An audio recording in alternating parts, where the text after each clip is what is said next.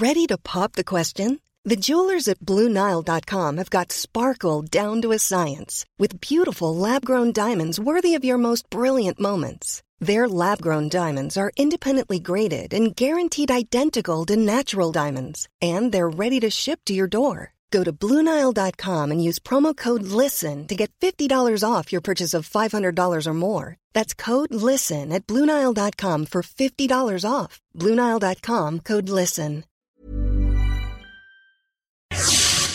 Bien, Isaías, amigos del auditorio, ahora hablemos de lo que ocurre en otro sector estratégico para la economía nacional, el turismo. La semana pasada la Organización Mundial del Turismo reveló que las llegadas de turistas internacionales se redujeron 65% en el primer semestre de este año. Un desplome, una caída sin precedentes. Saludamos al doctor Braulo Ursuaga, él es Arzuaga, presidente de la, del Consejo Nacional Empresarial Turístico Isaías. Así es, doctor Arzuaga, ¿qué tal? Muy buenas noches, bienvenido. Hola Alfredo Isaías, muy buenas noches, muchas gracias por la invitación. Pues entramos en materia. ¿Qué cifras tiene sobre la llegada de turistas extranjeros a México? ¿Cuál la derrama económica que han dejado en el marco de esta nueva normalidad? Pues mira, ya, ya, ya se, se decía, ¿no? La OMT la semana pasada publicaba que caían 65%, en México ha caído un poco más.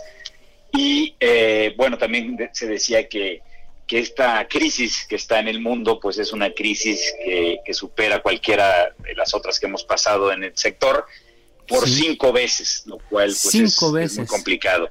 Eh, la realidad es que México, eh, bueno, y yo diría todo América lleva un, llevaba un retraso de dos meses eh, en el primer trimestre del año. Nosotros entramos un poco después en la pandemia, entró primero Asia, entró primero Europa y yo diría que en todo el continente pues no supimos capitalizar eh, el aprendizaje de, lo que veíamos en una película 30, 40 días adelante de nosotros. Claro. Eh, a nosotros para, para lo que fue marzo, abril y mayo pues fueron caídas del 98, casi el 100%, en donde pues no se tenían turistas ni de negocios ni de placer y al final de cuentas, bueno, pues esto puso eh, pues mucha presión a las compañías eh, que nos dedicamos al turismo, no solamente a la hotelería, sino también al, transporte aéreo, transporte terrestre, etcétera. Y esto, pues bueno, ha puesto también eh, en una complicación, pues todo el año, porque perdimos el primer, en el primer trimestre perdimos Semana Santa y Semana de Pascua, pero acaba de pasar el verano y no es una, no es, no es diferente la historia, ha sido la misma historia. Se pierde el verano derivado de pues que para lo más importante para el turismo es la movilidad y obviamente con el confinamiento se pierde esta y, bueno pues tenemos una afectación muy grande como industria. Eh, con este diagnóstico, ¿ustedes cómo prevén que va a ser la, la, recuperación? ¿Será lenta o será más rápido de lo que ustedes esperan? Mira, hay muchas eh, teorías o muchos estudios que se han hecho. Eh, cuando fue el H1N1 en el 2009, que también eh, estaba en la crisis económica, vamos a llamarle crisis económica mundial, y también nosotros aquí en México tenemos una crisis de seguridad importante. En ese momento nosotros le llamábamos que era la tormenta perfecta, sin saber lo que se podía avecinar, ¿no? Y, en ese momento se perdió en México 5 mil millones de dólares. Si tú me dices, yo parado en, ese año, eh, pensé nunca ver algo igual, ¿no? 5 mil millones de pérdida y, tres crisis muy complicadas que nos hicieron salir después de 36 meses a flote. Pues bueno, hoy, parados aquí en el 2020, eh, pues ya más de la mitad del año, lo que te podría decir es que hay estimaciones de que sean hasta cinco años para que se pueda recuperar. este año es un año perdido, ¿no? Ya decía yo que se han perdido las dos primeras, las dos principales, perdón, eh, vacaciones importantes y seguramente la de invierno, eh, pues también, también se, se, verá mermada, si no es que perdida. Y, bueno, pues al final de cuentas estamos estimando que sean dentro de tres, cuatro años cuando podamos tener esta recuperación. Y, es importante esto porque eh, a mí me, gusta mucho siempre estresarlo y siempre lo digo y siempre lo comento.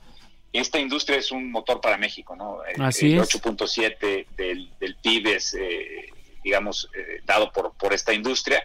Es un combate a la marginación y es un aliado de México en ese sentido y es un motor al final de cuentas. Y al final de cuentas hoy, como, como lo hemos venido platicando ahora, pues trae una afectación fuerte y, y bueno, pues ha sido un tema en donde en donde pues hemos tratado de poner desde el CENET ciertas eh, pues iniciativas con la Alianza Nacional Emergente también con la mesa de infraestructura turística, pues para tratar de minimizar este impacto. Así es. No sé si nos pudiera dar precisamente detalles de estas dos iniciativas, la Alianza Nacional Emergente y, esta eh, mesa de infraestructura turística que acaba de comentar. Bueno, la, Alianza Nacional Emergente nos, nos eh, fue firmada el Doctor Arzuaga, no sé si nos pueda dar detalles precisamente de esta Alianza Nacional Emergente y de esa mesa de infraestructura turística, en qué consisten cada una de estas iniciativas y cómo impactará positivamente en la recuperación del sector. Sí, cómo no. Eh, el 17 de julio de este año firmamos eh, la CONAGO, eh, nosotros, el CENET, la Conferencia Nacional de Municipios de México, la CETUR, la Asociación de Bancos, con Canaco, Servitur y también la Cámara de Senadores una alianza que, como su nombre lo dice, tiene por objetivo eh, minimizar y tener las acciones y ser una suma de voluntades eh, para, para minimizar, insisto, eh, la caída o el impacto que puede llegar a tener. Es emergente porque debemos de actuar de una manera rápida, correcta y coordinada. los objetivos, pues, entre otros, es seguir manteniendo la importancia del turismo como motor de este país. Ya hablábamos del 8.7 del PIB también reactivar la llegada de los turistas y la misma derrama económica de una manera, yo les diría, ordenada, no tanto con seguridad y bioseguridad. Es también establecer las bases de, un turismo diferente. Eh, el turismo ya no será como lo conocíamos antes del 14 de marzo, entonces habrá que trabajar en la sustentabilidad, en el desarrollo para, para poder eh, ser relevante. Es, por supuesto, también eh, proteger y recuperar los empleos que se han perdido, y, insisto, son varios objetivos que, tenemos ahí. Dentro de la alianza existen mesas o, diferentes eh, ejes temáticos y uno de los ejes temáticos importantes es eh, impulsar la, innovación y la competitividad de los destinos. Y es por eso que con la Cámara Mexicana de la Industria de la Construcción nos eh, dimos a la tarea de crear esta mesa de infraestructura turística. Una de las cuestiones que se ha hablado, se ha hablado mucho del impacto que tiene esta, esta crisis ¿no? en el turismo, pero nunca se ha hablado o se habla poco del impacto que puede llegar a tener en cuestiones de, de, la infraestructura. La infraestructura que tiene México eh, en la parte privada es una infraestructura correcta. Déjame hablar de, hoteles como ejemplo y son, son hoteles eh, eh, que cumplen con todos los estándares. Es cierto que nos falta en la parte pública, en la parte de ingeniería civil y demás, nos falta eh, pues subir en el, en, el ranking de competitividad mundial. Entonces, pues eh, está hoy por hoy está eh, en riesgo, ¿no? Este que se pueda perder esto que se ha construido en décadas. entonces, una de las cuestiones que hemos hecho, insisto, es haber firmado con la Cámara Mexicana de la Industria de la Construcción, con otras cámaras que son parte del CENET y como testigo Fonatur con el arquitecto Jiménez Pons y con Sectur con el subsecretario eh, Hernández Jaraz, pues se estableció esta mesa que tiene, digamos, como objetivo pues hacer un trabajo interdisciplinario para tratar de identificar y de proponer diferentes alternativas de solución de, en cuestiones de infraestructura, ¿no? Y, obviamente que vayan a potencializar esta actividad turística. También es importante, yo ya decía yo que la Conferencia Nacional de Municipios de México también eh, participa en esta alianza, y bueno, pues la intención también de esta alianza es fomentar esa infraestructura eh, eh, en, la parte regional, ¿no? Al final de cuentas, nosotros lo vemos como un detonador del bienestar social. Doctor Arzuaga, se viene una temporada importante que es la, son las vacaciones de fin de año. ¿Cómo prevén ustedes que será esto para el sector? Pues mira, ya lo platicábamos antes al, inicio de la entrevista. Eh, ya se perdieron dos dos eh, periodos. importantes vacaciones. Pero al final de cuentas este también de diciembre pues es una incertidumbre grande porque empieza hoy empieza eh, o está a punto de empezar la temporada de influenza también. Y, no sabemos sobre los rebrotes. Hay muchos países y déjame tomar como ejemplo Canadá que sigue cerrado no este ellos han estado muy herméticos en ese sentido y hay otros países de Europa que no están volando a México, ¿no? Reino Unido es un ejemplo en donde pues está simplemente cerrado y no está volando. Y también por otro lado, por ejemplo, España que viene pues ha, limitado muchísimo las, las, frecuencias que tenía de los aviones, de 14 frecuencias que, que existían, hoy nada más están volando 7. Entonces todo hace suponer que va a ser una temporada difícil también la, la de invierno. Así es. Eh, doctor Arzuaga, para preguntarle, ¿qué opina del presupuesto que se está eh, estableciendo en el proyecto para el próximo año, para 2021, y que 94% del que se, de los recursos para la Secretaría de Turismo están comprometidos, 38 mil millones, al tren Maya? Es correcto, sí. Al principio cuando vimos eh, pues cómo, cómo venía eh, el presupuesto, pues eh, nos sorprendió. Después ya que nos dimos, digamos, a la tarea de, de, entender eh, pues este presupuesto de 38.600 millones, pues vemos que 36.200 van para el tren Maya y, y, y un, un 1.600 van para, para Fonatur. Entonces, al final, Sectur se queda con 651 millones. Yo no conozco la estructura eh, organizacional de, de, Sectur, pero me puedo imaginar que es para gasto corriente eh, y para nómina. Entonces es una reducción del 7%, lo cual pues obviamente nos tiene muy preocupados a todo el sector, porque si ya venía mermada y ya había tenido dos recortes el año anterior, pues con este esta reducción del 7% en términos ya reales, en perdón, en términos nominales, pues al final de cuentas es un tema que, que, seguramente podrá hacer muy poco la, la Secretaría. ¿Y, a usted le parece adecuado que se destine el 94% de un presupuesto de, la, de toda una secretaría a solo un proyecto? ¿Es pues redituable, ¿es redituable desde el punto de vista de ustedes eh, turísticamente el, el, tren Maya? Mira, eso eso ya lo sabrá el, el, gobierno y tendrán ellos su, su, justificación económica y, y, también sustentable, digamos. Lo que nosotros no estamos de acuerdo es de que se quite eh, digamos, un derecho, porque es eso, así, el derecho del DNR se está quitando para, para, para hacer un proyecto. Si el proyecto es sustentable, si el proyecto económicamente es viable y si va a traer prosperidad al sur, eh, eso lo aplaudimos, pero no a costa de eh, pues quitar eh, un presupuesto de, de, publicidad, un presupuesto de promoción de todo un país y más aún ahora entrando en este tema de, pandemia en donde todos los países pues están peleando por el por el por los pocos turistas que hay y cuando se abra pelearán todos eh, digamos con un cuchillo entre los dientes. Y, al final de cuentas pues pues bueno insisto no no no creemos que sea el, la forma de financiar un proyecto eh, quitándole eh, pues la promoción a una industria que es un motor muy importante para México y como lo decía yo al principio de la entrevista, un aliado también al combate a la pobreza. Así es. Finalmente, eh, ¿tiene negociaciones con diputados para ver este tema del, del presupuesto al sector turístico el próximo año?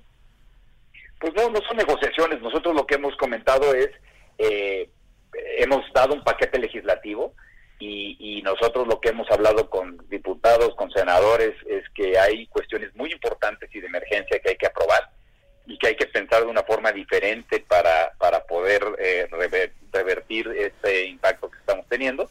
Y, más que el presupuesto, pues son eh, ideas y, y, propuesta legislativa que nosotros hemos hemos comentado con ellos, porque, insisto, hay que pensar de una forma diferente, porque el mundo ha cambiado, porque la industria ha cambiado, y porque si no pensamos en una forma diferente y nos ponemos a actuar, esta industria eh, poco a poco irá perdiendo terreno a los ojos del mundo. Así es, doctor Braulio Arzuaga, presidente del Consejo Nacional Empresarial Turístico. Muchas gracias por conversar con el público de Heraldo Radio. Arzuaga.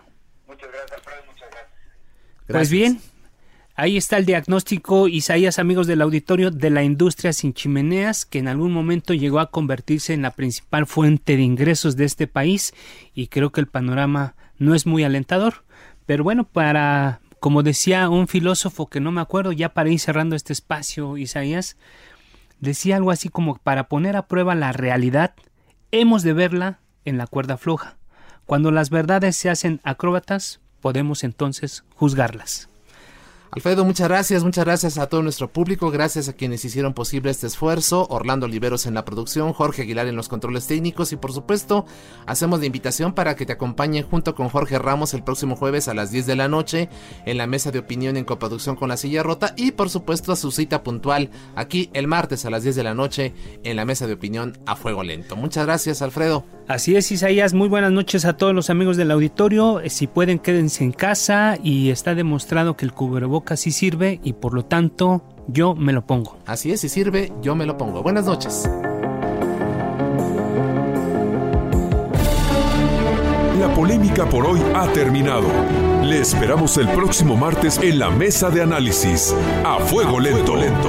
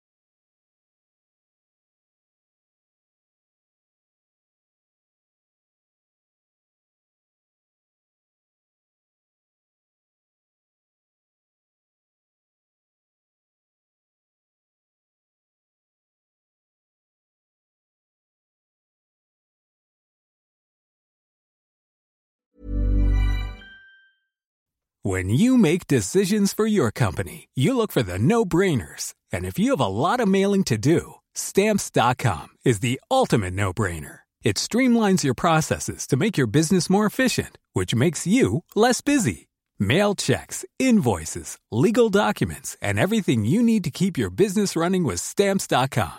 Seamlessly connect with every major marketplace and shopping cart. Schedule package pickups and see your cheapest and fastest shipping options from different carriers with rates up to 89% off USPS and UPS rates. And with the stamps.com mobile app, you can take care of mailing and shipping wherever you are. Make the same no-brainer decision as over 1 million other businesses with stamps.com. Sign up with code program for a 4-week trial plus free postage and a free digital scale. No long-term commitments or contracts. That's stamps.com. Code program.